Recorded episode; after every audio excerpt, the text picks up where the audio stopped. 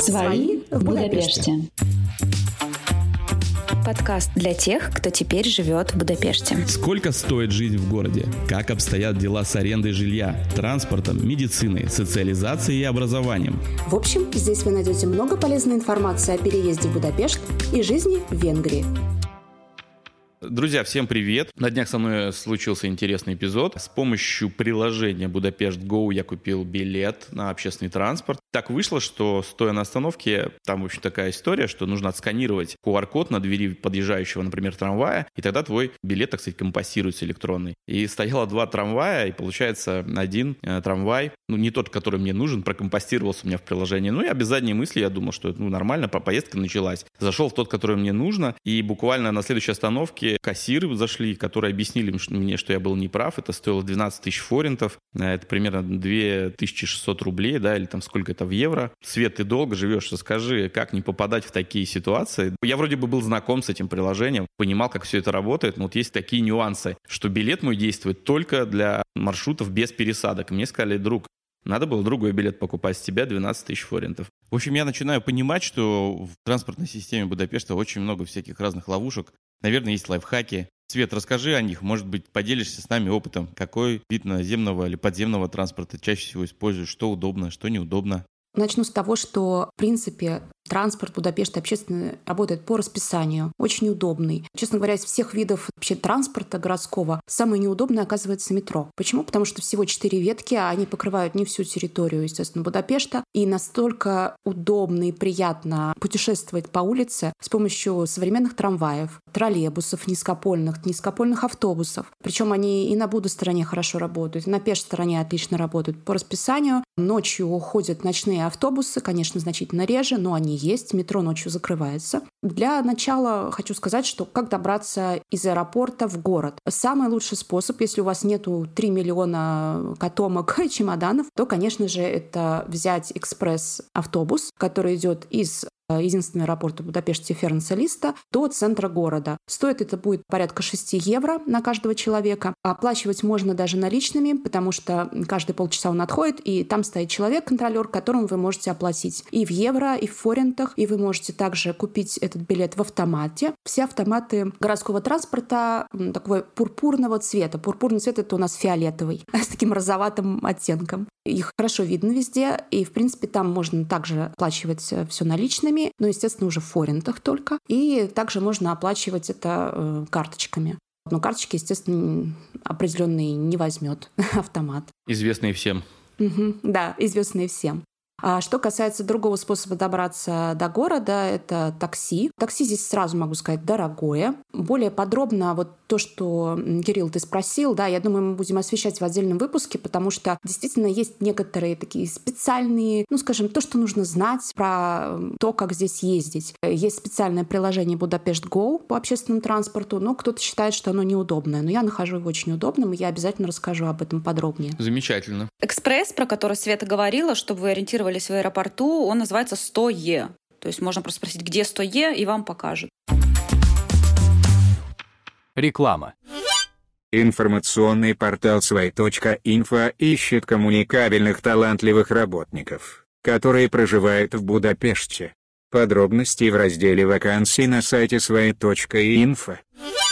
Кстати говоря, я могу про деньги и такси рассказать. На самом деле, мне вышло достаточно недорого, потому что вот мы путешествовали с семьей, да, я, дочь и жена, мы прилетели поздно вечером, нас рейс задержали, мы ждали еще долго свой чемодан, там что-то сломалось, я не помню, какая-то была целая история. В общем, вышли мы порядка где-то в 8 часов вечера. Рядом с выходом стоит такая аккуратная будочка, официальное такси, то есть нет никаких попрошаек, вымогаек, которые бы забирали пытались вас как-то заманить, там куда-то задорого отвезти, да, ну, традиционная история туристических городов. В общем, получилось так, что я назвал просто адрес, мне сказали приблизительный такой приблизительный расчет, он был на самом деле порядка трех с половиной тысяч форинтов, да, это меньше тысячи рублей вышло, то есть мы снимали не так далеко от центра, мы ехали примерно минут 20, наверное, от аэропорта, первое наше жилье, где мы остановились. Соответственно, получилось на самом деле не так-то дорого. Да, я знаю, что по городу передвигаться это в среднем будет стоить примерно, ну, не знаю, около если это на рубли переводить, или в форинтах это 5000 форинтов, делите на 4,5 по курсу вот и, июньскому,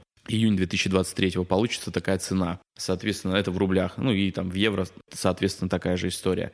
Еще я слышал, что есть в аэропорту э, возможность воспользоваться каршерингом. Я знаю, что, Наташа, ты большой любитель и знаток каршеринга, расскажи. Автолюбитель, я бы сказала. И среди всех вариантов водить машину, каршеринг в Будапеште самый комфортный, самый бюджетный. И, честно скажу, это прямо классно здесь работает. Если вам принципиально передвигаться по городу на машине, например, вы с маленьким ребенком или как мы с животным, не всегда это удобно делать на транспорте. Очень рекомендую каршеринг. Здесь это развито. Это не стоит недорого. Есть э, через приложение отличные подписки. То есть за какую-то там сумму в месяц у тебя будет прям минимальная оплата почасовая. Можно взять разовую, разово, да, арендовать авто. Отлично работает приложение. Машин много, они есть, кстати говоря, и там в районе аэропорта. Кстати, знаю даже, что в некоторых случаях, если вы едете из аэропорта, там вдвоем, втроем, вчетвером, то если ехать на электрокаре, то это будет даже дешевле, чем на автобусе. У машин, у электрокаров зеленые номера, соответственно, не нужно сильно переживать насчет парковки. Ну, вообще можно не переживать, она свободная. Это отличный прям способ передвижения по Будапешту.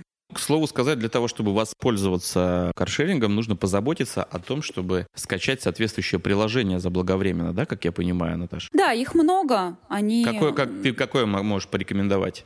Гринго, я знаю Гринго, это угу. реклама такая зеленых. Я, ну, зелененькие я, машинки. Да, зелененькие машины. Э, я знаю, на самом деле есть разница. Каршеринговых компаний очень много, я свои 5 копеек тоже здесь ставлю, но не везде принимаются права из России, международные даже права mm. из России, не везде принимаются. То есть вот Гринго принимает русские права, это активировать подписку и вообще достаточно быстро. Единственный момент, у вас уже должна быть предоплаченная банковская карта, потому что ее придется привязать э, к сервису. Ну, то есть, условно говоря, из-за из аэропорта у вас не получится стартовать на каршеринге. Я пытаюсь а. как бы сформулировать mm-hmm. такую мысль, потому что там очень много вводных. Первое, вам нужно скачать приложение, да, сразу разобраться с этим, отсканировать свои водительские права и привязать карту, которая, ну, если у вас есть европейская карта, да, которая не отключена, не, русские банки Любая не зарубежная принимают. карта. Да, да, любая зарубежная карта. К слову, про то, как скачать приложение. Я знаю, что достаточно много интернета, хорошее покрытие Будапешта Wi-Fi.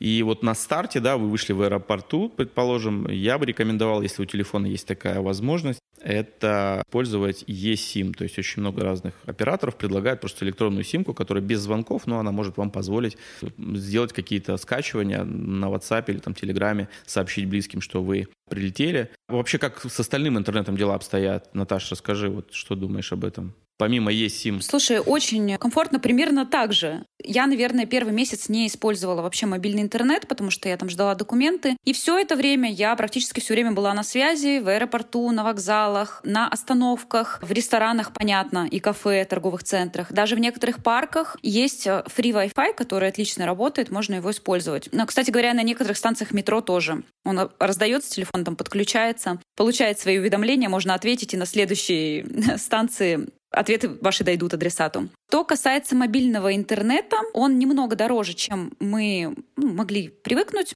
Но цены вполне подъемные. Вот, ну, для сравнения расскажу про свой тариф. 50 гигабайт интернета мне обходится в 7 тысяч форинтов в месяц, это порядка 20 евро. С учетом Wi-Fi, который есть дома, который есть везде, это вообще более чем. Редко, когда у меня этот пакет вообще доходит до конца. Есть варианты ниже по стоимости, выше. Понятно, что здесь все на любителя, на потребителя, скажем так. И еще один момент, да, что когда вы оформляете сим-карту, можно прийти просто с загранпаспортом, вам дойдут какой-то тариф, но когда вы получите там какой-то резиденс, ВНЖ, скорее всего, для вас будут предоставлено большее количество возможностей, больше тарифов. То есть можно пойти и поменять. Они будут дешевле? Да, они будут подешевле. То есть туристические тарифы дорогие, получается, да? Да, дороже. Вот 20 евро в месяц это у меня уже ВНЖ. До этого я подключала себе безлимитный тариф за 5000 форинтов на 5 дней, по-моему. Это 1000 рублей на 5 дней, но это был безлимит. И я его раздавала дома, раздавала мужу. Соответственно, это был общий наш интернет на, на все наши дела. На всех соседей. На самом деле, мы когда заехали в квартиру, я увидел, что здесь очень добрые люди, достаточно ну, много открытых сетей. Ну, просто как бы нам нужно было пользоваться, извините. Мы подключились ненадолго, да, посмотрели мультики, ребенку включили. А потом нас, конечно, обрубили, поняли, что какие-то какие-то хитрецы тут э, появились. Но чуть позже я тоже уже установил, подключил э, квартиру к местному оператору, и все зажили хорошо. Теперь из окна у нас видны зеленые полянки, которые можно фотографировать и отправлять тут же всяким родственникам, говорить им, как тут классно, и быстро это все раздавать. Кстати, про зеленые полянки я частенько на выходных и в пятницу, субботу, воскресенье вижу на этих полянках вот возле своего дома отдыхающую молодежь. Тусовки, все пьют, курят, веселятся. И мне интересно узнать. Вот я, насколько я помню, в России в 10 часов, по-моему, закрываются алкогольные магазины. Курить, ну, тоже достаточно... Есть ограничения по курению, там, с какими-то рядом местами, да, то есть, когда я курил, сейчас уже я не курю. Я даже попадал в ситуации, когда меня штрафовали за курение в неположенных местах. Как, Света, здесь обстоят дела с штрафами, со свободой выпивания. Нужно ли прятать свою бутылку в пакет, если ты решил выпить пивка, там, идя домой? Курить можно ли на улице или нельзя? Расскажи, что знаешь про это. Так как у меня дети, я много знаю про это. И, в принципе, правилами, которые здесь существуют, я очень довольна. Потому что пить и курить в общественных местах нельзя. Что считается общественными местами? Естественно, парки, остановки наземного транспорта, ну, в метро тем более нельзя. Все кафе, все рестораны, там нет понятия курящая, не курящая зона, в принципе, курить нельзя. Однако, вот то, что ты видишь, как люди там пьют и курят, сидят на лужайке, скажем так, как я уже сказала, полиции здесь немного, это просто до первого полицейского. То есть, по сути, они не имеют права этого делать. Распитие спиртных напитков, соответственно, либо в соответствующих заведениях. Здесь полно баров. Уж, боже мой, Будапешт — это вообще известное да, место тусовок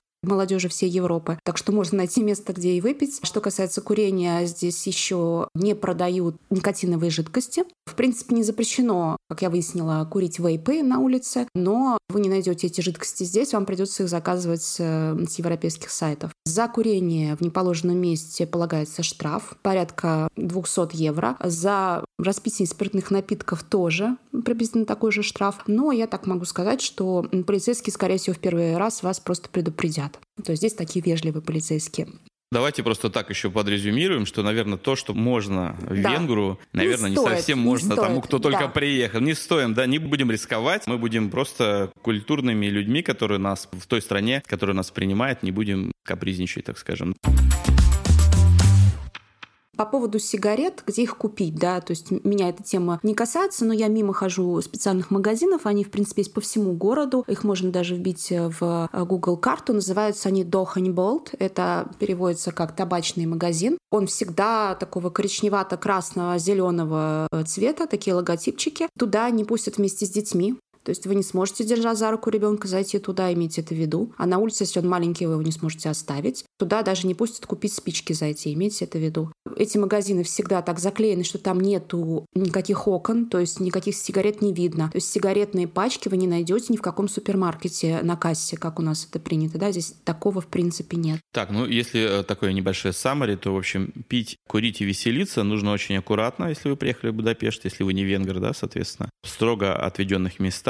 Ну, а если вдруг забрала полиция, стало плохо, забрала меня скорая, куда звонить, если что-то случилось, да, плохо мне стало вдруг? Кто мне поможет и вообще? На каком языке со мной будут разговаривать, Наташа? Запомнить номер несложно, звонить нужно по номеру 112. С любого оператора, с любого номера звонок бесплатный, соответственно, здесь тебе помогут. И также э, есть англоязычные операторы, которые также всегда есть. То есть нужно просто попросить к ним э, вас подключить и что-то сказать. Дальше уже можно там сегментировать, например, полиции номер 107, у скорой помощи 104, у пожарной 105. Но общая служба, да, которую там легко запомнить, это 112. И есть еще такой тоже общий справочный номер 198, где можно узнать телефон какой-то интересующей вас организации. Но, кстати, сами местные жители венгры вызывают полицию, там, скорую и так далее с помощью приложения, с помощью одной кнопки. И я знаю, что все эти службы приезжают достаточно быстро.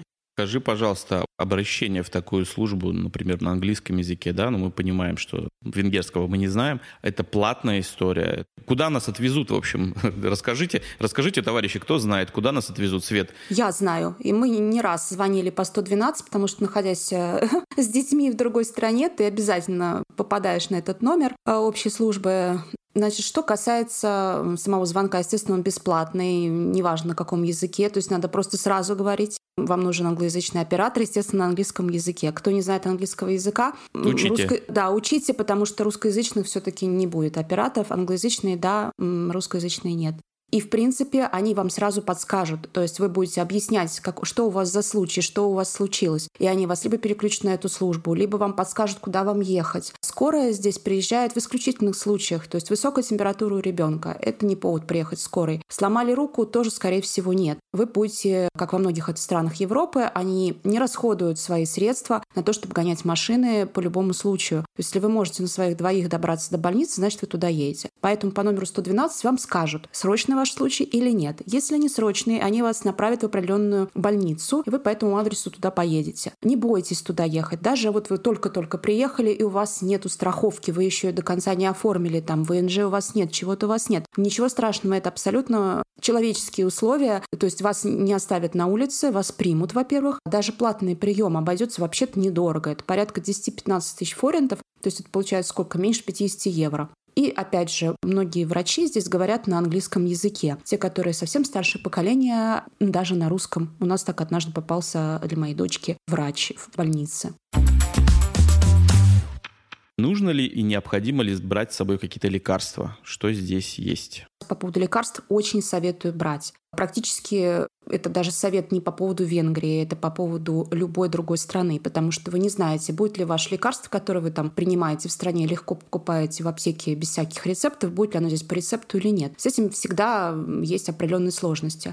Я не могу сказать, что в Венгрии почти все по рецептам, но все-таки многие лекарства по рецептам. Поэтому запаситесь, не знаю, полугодичным запасом лекарств, то, чем вы болели. Могу перечислить, что здесь точно будет по рецепту антибиотики и любые мази и лекарства с антибиотиками. То есть это означает, даже при конъюнктивите а, у вас не будет варианта безрецептурного, чтобы вылечить конъюнктивит, потому что там должен быть какой-то элемент э, антибиотика добавлен обязательно. Противомикробные средства тоже. Соответственно, если вы порезались и у вас нагноение идет, это тоже антибактериальный компонент там. Имейте это в виду. Э, все контрацептивные препараты, которые принимаются вовнутрь, они тоже, ну, то есть я не говорю про презервативы, я говорю именно те, которые женщины принимают, они тоже все по рецепту от гинеколога идут. Поэтому, если их понимаете, обязательно с собой возьмите запас. Для детей? Для детей только, пожалуй, те те лекарства, которые какие-то либо очень специализированные, либо какие-то особенные а, против аллергии. Потому что, в принципе, здесь все, что касается вот простых вирусных инфекций, те же самые панадолы, то есть все, что с ацетаминофеном, все, что с ибупрофеном, здесь это в свободном доступе, без рецепта. Какие-то спреи или таблетки от горла тоже довольно богатый выбор. Здесь практически не продают какие-то иммуномодуляторы, это надо иметь в виду. То есть это, потому что здесь а, медицина доказательная. Здесь не будет очень большого выбора вообще всевозможных а, иммуномодуляторов. Здесь также без рецепта продаются линзы контактные. У кого плохое зрение, можете не переживать, они по нормальной цене, и все это в свободном доступе. Заказывать лучше, конечно, через сайт, а не через салоны оптики, будет дешевле. Наташ, я знаю, у тебя есть пес. Скажи, пожалуйста, для животных какие-то проблемы с лекарствами были? Ну и вообще, как тяжело было переезжать тебе с собакой сюда, в Венгрию, в Будапешт, в частности? Самое тяжелое в переезде было предвкушение, что здесь, в Европе, будут строгие правила, собаке нужно будет там подрезать связки, чтобы она не лаяла и так далее. Оказалось, Венгрия одна из самых э, максимально pet-friendly стран, где я вообще когда-либо была. Собака здесь комфортно. Есть лекарства, есть корма, все в доступе, что-то даже бюджетнее, чем вот в местах, где я раньше жила, это там Тбилиси, Петербург. Поилки для собак есть в парках, часто мисочки для собак стоят в кафешках, соответственно, проблем с этим нет. И есть не только кафе, куда можно с животным, а это, кстати, большое количество мест, и плюс в Икею можно с собакой. Для меня это было вообще совершенно открытием. Но есть и специализированные кафе, типа там Coffee and Dogs и так далее, где вот такая комьюнити собака любов. Еще скажу, что оформить европаспорт собаке оказалось э, очень-очень просто. Буквально за один раз мы это сделали. Но главное, чтобы с прививками все было в порядке. Так что у нас теперь есть единственный член семьи, у которого есть европейский паспорт. Подробнее, наверное, сделаем выпуск в Будапеште с животным и еще об этом поговорим.